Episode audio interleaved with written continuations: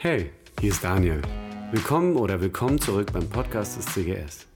Ich hoffe, dass die folgende Botschaft dich inspiriert und befähigt, deinen nächsten Schritt im Glauben zu machen. Weil Gott will, dass dein Leben gelingt. Ihr Lieben, und aufmerksamen Lesern unseres wöchentlichen Newsletters, den jeder gerne auf der Website ganz einfach abonnieren kann, der kennt ihn schon, der hat schon mal ein Bild von ihm gesehen, weil das ist unser aktueller Praktikant. Äh, und schon seit zwei Wochen und noch weitere äh, vier Wochen, also ungefähr bis Ende des Monats. Und Philipp war eine, jetzt eine Woche schon bei uns und eine Woche dann gleich in der Toskana mit unserer Jugend.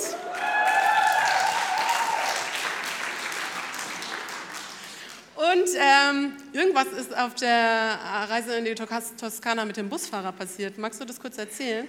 Ja, sehr gerne. Ähm, wir hatten einen richtig coolen Busfahrer dabei, der Sascha. Und ähm, Gott ist einfach so krass, wie er diesen Weg geführt hat. Eigentlich sollte ein Kollege von ihm fahren, aber es ist dann gekommen, dass Sascha gefahren ist. Er hat uns begleitet die ganze Woche, er hat zugehört, er hat ähm, gespürt, was wir untereinander machen, wie wir untereinander sind. Er hat sich ein paar ähm, Abendandachten angehört und am Freitag war er das erste Mal morgens in einer Andacht und es war klar, ähm, irgendwas hat ihn da gepackt. Wir waren alle unterwegs, wir hatten Städtetrips dann tagsüber und als wir wiedergekommen sind, ähm, war plötzlich eine ganz große Aufregung bei uns im Camp und alle fingen an zu tuscheln, ähm, weil unser Busfahrer plötzlich am Pool saß mit dem Philipp und ein Taufgespräch geführt hat.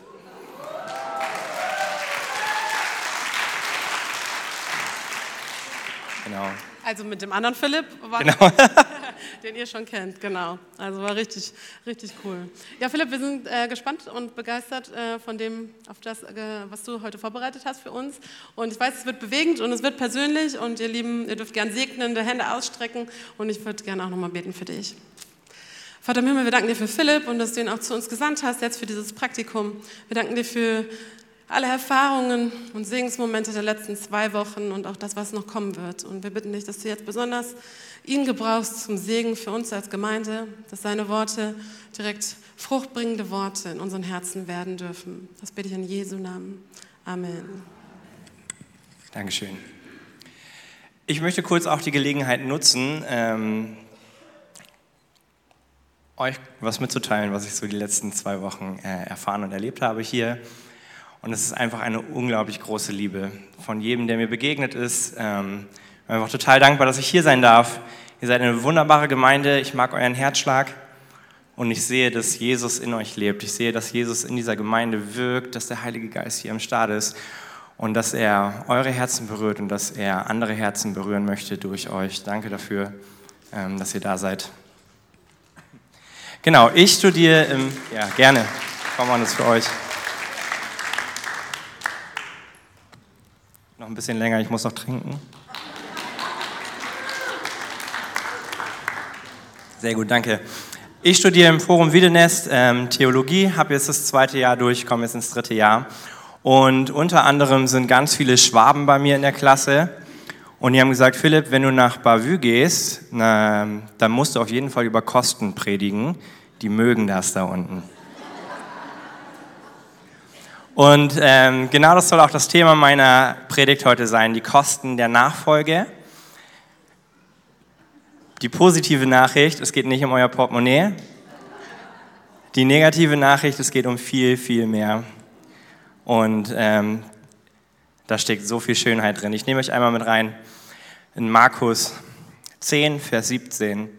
Wer seine Bibel mit hat, darf sie gerne aufschlagen. Ich lese aus der NGÜ.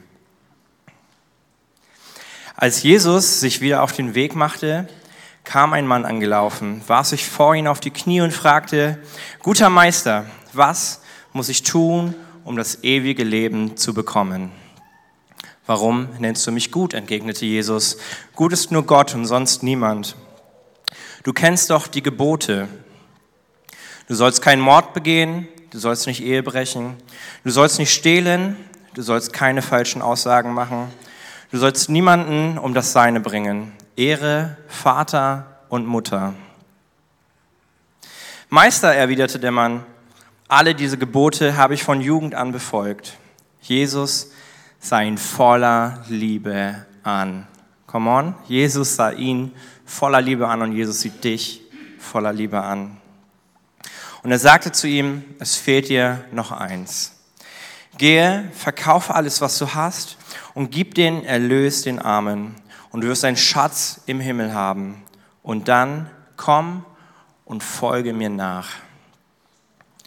Der Mann war tief betroffen, als er das hörte, ging traurig weg, denn er hatte ein großes Vermögen. Ich habe euch gerade versprochen, es wird heute nicht um euer Portemonnaie gehen und trotzdem ist da so viel, was ihr geben könnt, so viele Kosten, die ihr ähm, haben werdet oder haben könnt, wenn ihr Jesus nachfolgt.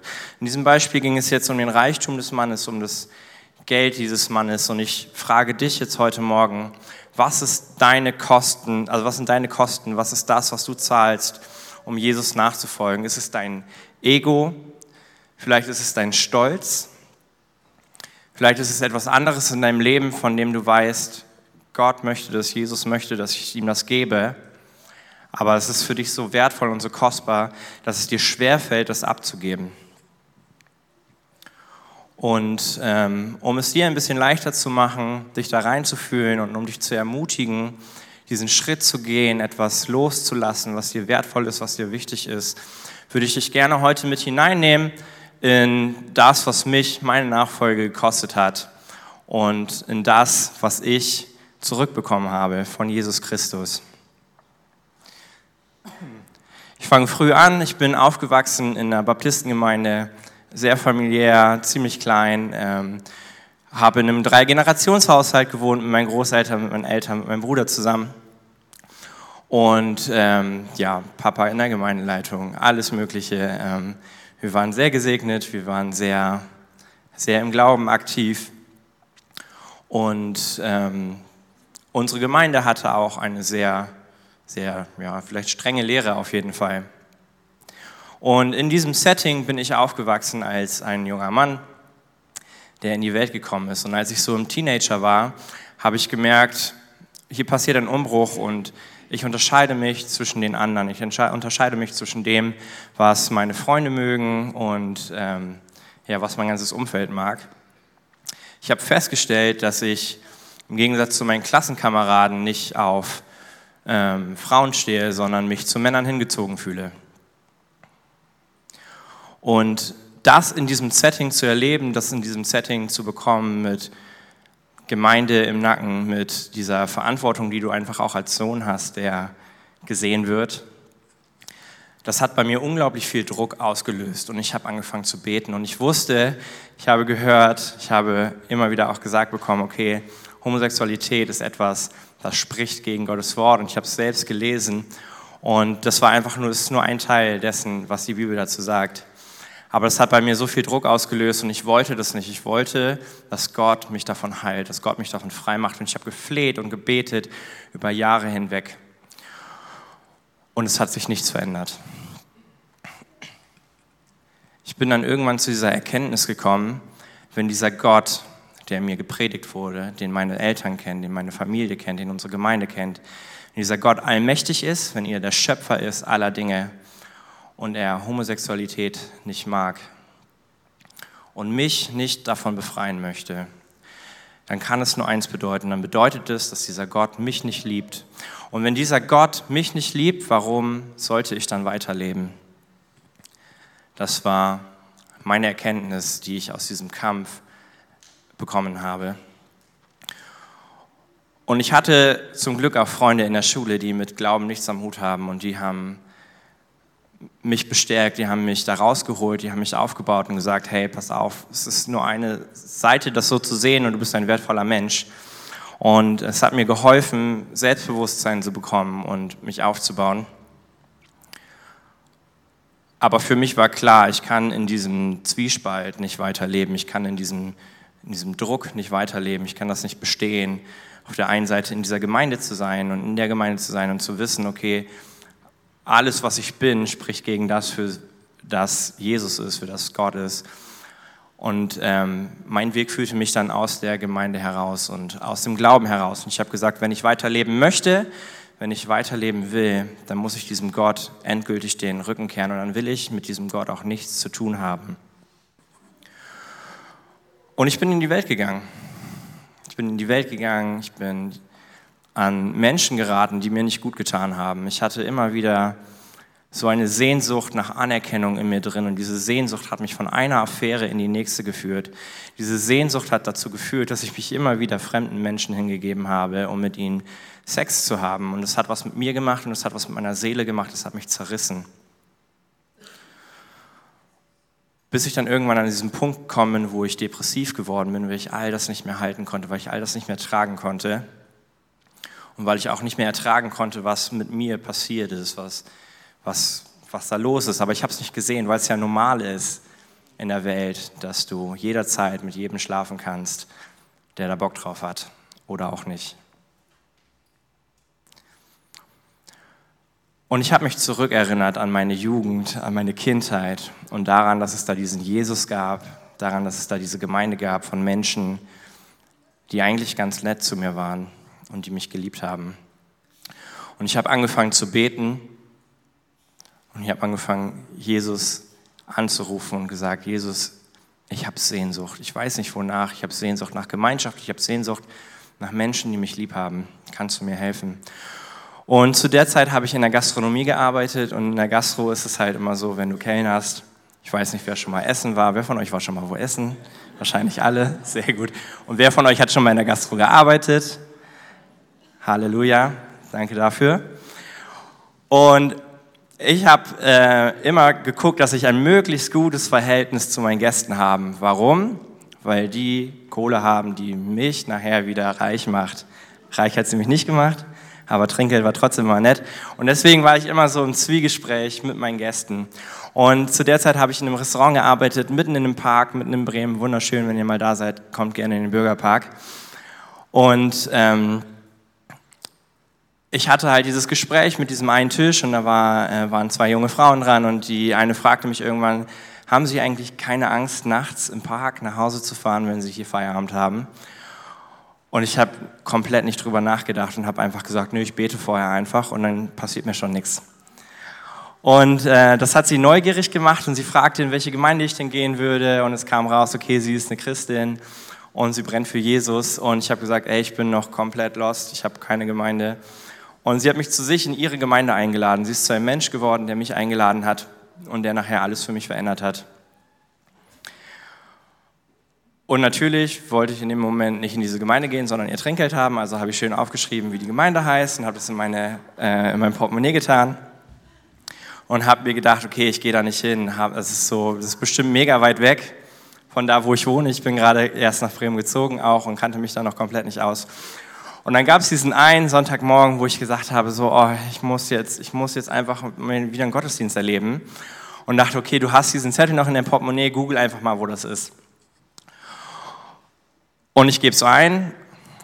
Und der Witz war, es waren 15 Minuten mit dem Fahrrad, das war bei mir komplett um die Ecke. Und ich dachte, okay, jetzt habe ich keine Ausrede mehr. Jetzt muss ich in diesen Gottesdienst fahren.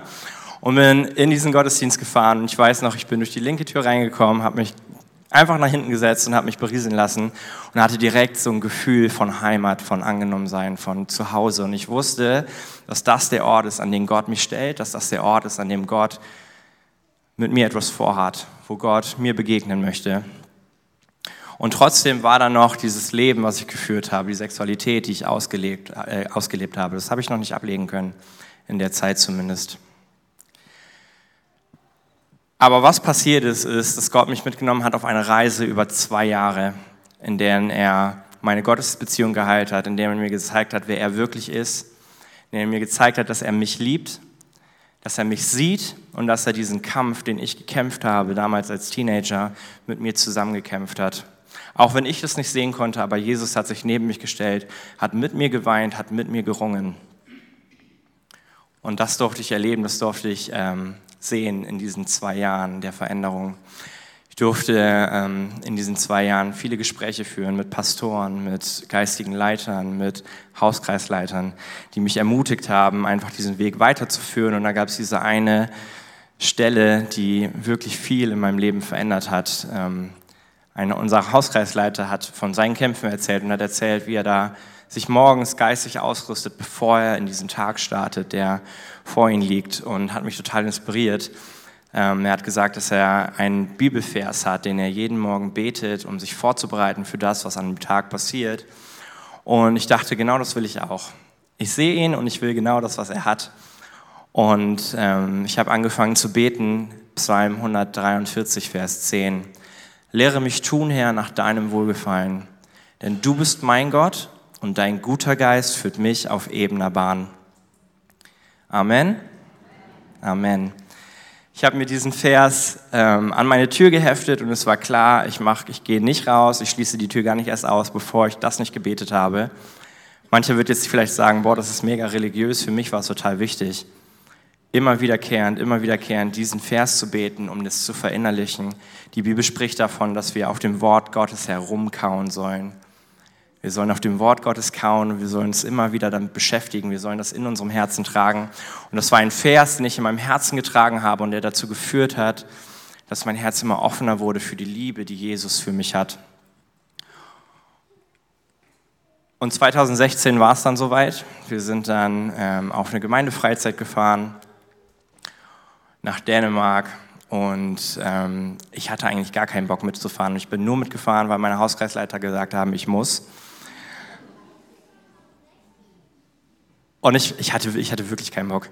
Und ähm, ich bin mitgefahren und ich habe in dieser Woche so viele gute Gespräche geführt mit anderen Christen, die mir von ihren Kämpfen erzählt haben, von anderen Christen, die meine Geschichte gehört haben und mich mit Liebe empfangen haben, ohne mich zu verurteilen die ähm, mir geholfen haben, ein Stück weit mehr zu heilen. Und ich konnte Gespräche führen mit Menschen, mit denen ich Konflikte hatte aufgrund meiner Geschichte in dieser Gemeinde. Und es konnte Heilung passieren, es konnte Vergebung passieren. Und ich werde diesen Moment nie vergessen. Ähm, es war ein Mittwochabend, wir haben einen Lobpreisabend gehabt. Wir standen dort. Ähm, die Band hat höher gespielt von, ähm, genau, ihr kennt das Lied. Und ich habe da gestanden mit offenen Armen und ich höre, wie Jesus Christus zu mir spricht. Ich höre seine Stimme, wie er zu mir sagt, Philipp, lass uns noch mal von vorne anfangen. Da ist ganz viel schiefgelaufen. Da ist ganz viel schiefgelaufen. Lass uns noch mal von vorne anfangen. Folge mir jetzt nach. Und das war der Moment, wo ich begriffen habe, jetzt oder nie.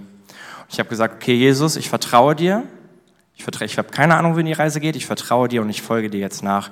Und ich habe es festgemacht. Ich habe mit Leuten gebetet. Ich habe gesagt, ich will diesem Jesus mein Leben geben und ich will ihm zu 100 Prozent mein Leben geben. Ich möchte nicht nur einen Teilbereich abgeben, ich möchte alles geben. Ich bin all in.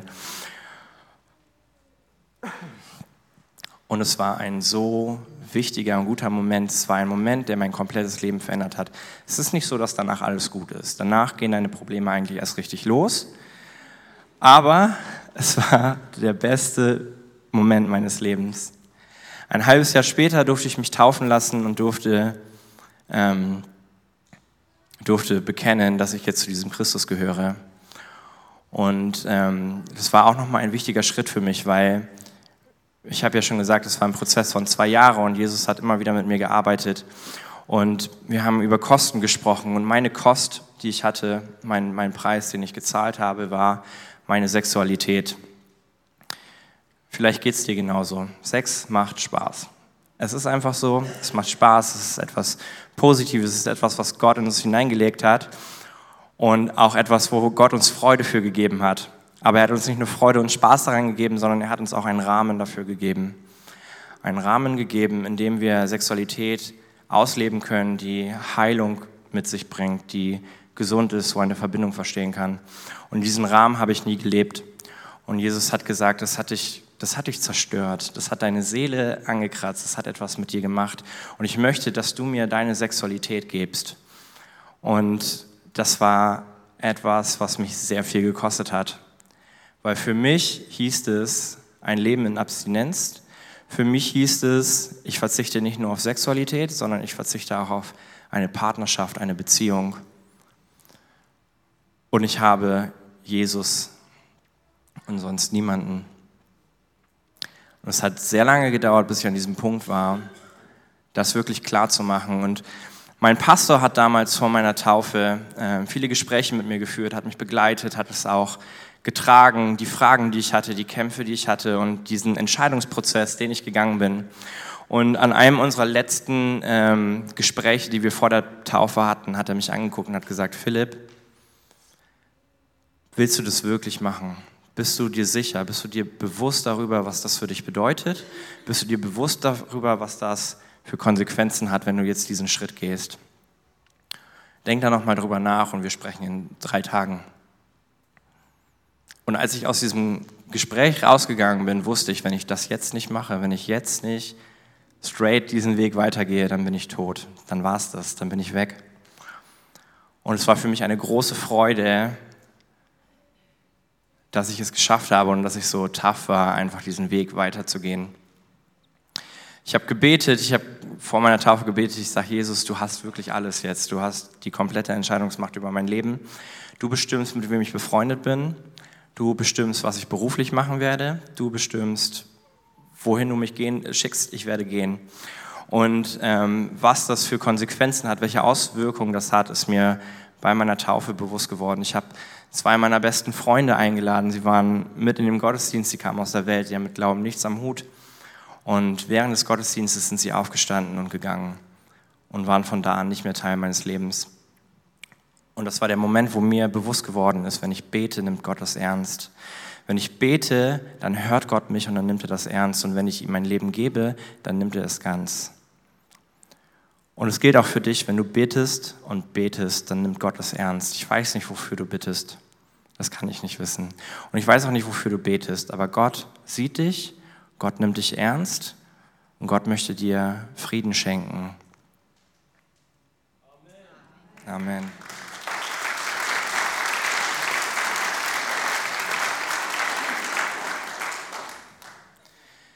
Der Weg, den ich dann weitergegangen bin, der war super steinig. Und auch nach meiner Taufe bin ich wieder, immer mal wieder irgendwie in Beziehungen geraten, die mir nicht gut getan haben. Und habe mich trotzdem auch immer wieder mit Leuten getroffen, äh, um Sex mit ihnen zu haben. Aber es war ein anderes, ein anderes Level, ein anderes Gefühl. Es war nicht viel besser, es war eher ein, du brauchst das nicht mehr, warum machst du das noch? Du brauchst es nicht mehr, bis ich irgendwann komplett aufgehört habe. Und diesen Spot hat Gott genutzt. Dieses Geschenk, was ich ihm gegeben habe, meine Beziehung, meine Sexualität, das hat Gott genutzt, um mein Herz zu heilen, um meine Seele zu heilen und um mir zu zeigen, wie wertvoll ich bin. Ich habe meine Identität gefunden in Christus. Wenn du mich fragst, woher kommst du, was ist deine Nationalität? Meine Nationalität ist Christus. Was ist deine Sexualität? Meine Sexualität ist Christus. Was ist, wer du bist? Christus lebt in mir. Ich bin ein Tempel des Heiligen Geistes. Amen.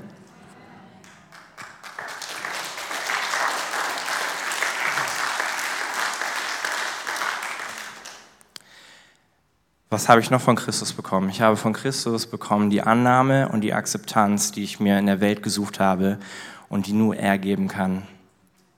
Ich weiß, dass ich ein Kind Gottes bin ich weiß, dass du ein Kind Gottes bist. Ich weiß, dass ich geliebt bin, no matter what. Es ist egal, was los ist, ich bin geliebt von meinem himmlischen Vater, der mir meine Identität gibt, der mich geschaffen hat, der mich ausgedacht hat und der das gefeiert hat, als ich auf die Welt gekommen bin weil er wusste, jetzt geht's richtig los. Jetzt geht's richtig los. Hey, und vielleicht steckst du in irgendeiner anderen Abhängigkeit. Das war bei mir auch so. Ich habe mich im Alkoholkonsum irgendwie verloren. Ich habe mich in Pornografiesucht verloren. Ich habe immer wieder irgendwelche Abhängigkeiten gehabt, bis ich an diesen Punkt gekommen bin, an dem ich erkannt habe, welches Bedürfnis will ich hier eigentlich gerade stillen. Ja, jedes Mal, wenn du in eine Sucht rennst, jedes Mal, wenn du, keine Ahnung, versuchst irgendwas zu kompensieren, die Welt auszuschalten, dann hast du ein Bedürfnis und du versuchst es zu stillen. Womit versuchst du es zu stillen? Mit der Welt, mit dem, was diese Welt dir zu bieten hat. Und wenn du einmal in dich hineinhorchst, wenn du einmal in dich hineinguckst und schaust und dich fragst, welches Bedürfnis habe ich da wirklich, dann wirst du zu der Erkenntnis kommen, das Bedürfnis, das in dir schreit, wonach deine Seele so schreit, ist Jesus Christus. In dem Psalm heißt es, wie ein Hirsch lechzt nach frischem Wasser, so lechzt meine Seele her nach dir. Und genau das ist es immer wieder, wenn wir in Abhängigkeiten geraten, immer wieder, wenn wir in Abhängigkeiten von anderen Menschen oder von Konsumgütern auf Instagram, Snapchat, was auch immer, wo man seine Zeit verbraten kann, rennen, dann schreit unsere Seele eigentlich danach, Zeit mit unserem Schöpfer zu verbringen. Dann schreit unsere Seele danach, Zeit mit diesem Gott zu verbringen, der dich geschaffen hat und der genau weiß, wer du bist, wie du tickst und welche Zahnräder da gerade bei dir äh, am Rotieren sind. Meine größte Erkenntnis war, dass meine Bedürfnisse in Jesus zusammenlaufen.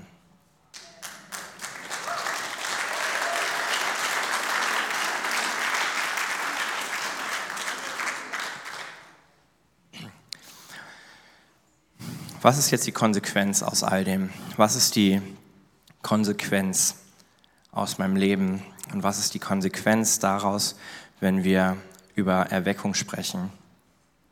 Ich durfte vor zwei Wochen hier äh, bei einem Gebetsvormittag oder beim Gebetsmorgen, Frühgebet heißt das bei euch, beim Frühgebet am Start sein und ich habe total gefeiert zu sehen, wie äh, eure Gemeinde betet. Wir haben für Erweckung gebetet. Wir haben dafür gebetet, dass Menschen zum Glauben kommen. Warum habe ich dir jetzt heute meine Geschichte erzählt?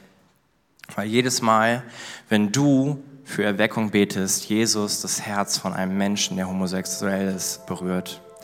Weil jedes Mal, wenn du für Erweckung betest, eine Prostituierte zum Glauben kommt.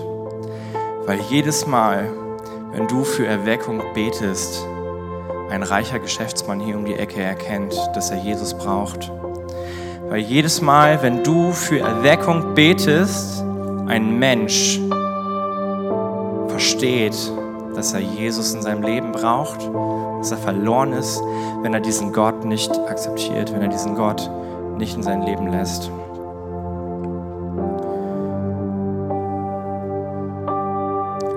In Römer 12, Vers 1 und 2 ist für die meisten eine sehr herausfordernde Stelle und auch für mich.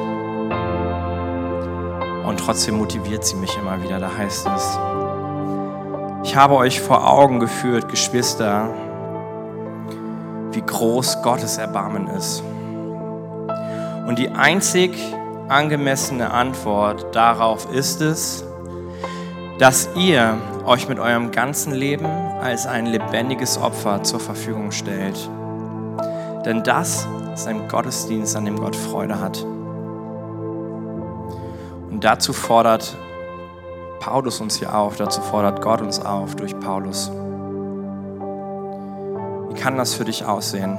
Das gilt nicht nur für die Leute, die Christus noch nicht kennen und die etwas abgeben müssen, bevor sie zu Christus gekommen sind. Das ist, das ist nicht korrekt. Das gilt vor allem auch für dich, der du Christus kennst, der du mit Jesus unterwegs bist. Und wenn Jesus davon spricht, dass du dein Leben als lebendiges Opfer zur Verfügung stellen sollst, dann geht es auch darum, dass du deine Geschichte erzählst. Hey, ihr habt hier eine unglaublich coole Jugend. Ihr habt hier Leute, die Jesus lieben in der Jugend. Ihr habt Leute, die Jesus noch nicht kennen in der Jugend. Und ihr habt Leute in der Jugend, die wissen müssen, welche Kämpfe du gekämpft hast. Sie müssen wissen, wie du durch diesen Sturm gegangen bist, in den Jesus dich geschickt hat und sie müssen hören, wie Jesus dich aus diesem Sturm herausgetragen hat. Ihr habt Leute hier in der Gesamtgemeinde, in euren Hauskreisen, in euren Kleingruppen, denen es helfen würde, wenn ihr euch einmal verletzlich zeigt. Wenn es nicht nur darum geht, was alles gut läuft in eurem Leben, wie viele Tage ihr jetzt schon Bibel gelesen habt in dieser Woche. Es geht darum, ehrlich und authentisch zu sein und hey, wenn du mit Christus unterwegs bist, dann ist nicht alles happy clappy. Dann bedeutet es kämpfen, dann bedeutet es Struggeln, dann bedeutet es Veränderung.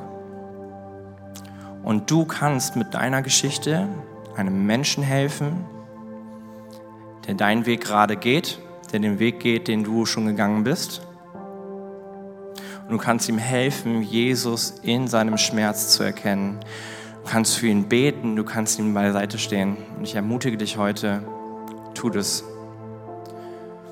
Und ich möchte dich auch heute ermutigen, wenn du etwas auf dem Herzen hast, von dem du weißt, dass eigentlich schreit meine Seele nach Christus und ich laufe zu so vielen anderen Anlaufstellen. Möchte ich dich ermutigen, heute geh zu Christus. Bete zu Jesus, bete ohne Unterlass. Und auch hier wird es gleich ein Gebetsangebot geben. Wir als Team stehen hier bereit und wir freuen uns für dich zu beten. Wir freuen uns, dich zu segnen. Bitte nimm das in Angriff, denn der Schlüssel zu einem veränderten Leben ist die Sehnsucht zu Jesus Christus. Der Schlüssel zu einem veränderten Leben ist die Sehnsucht nach Jesus Christus. Lass diese Sehnsucht in deinem Leben immer größer werden und gib dieser Sehnsucht immer mehr Raum. Dann kann Christus dein Herz berühren und dann kann Christus dein Leben verändern. Amen.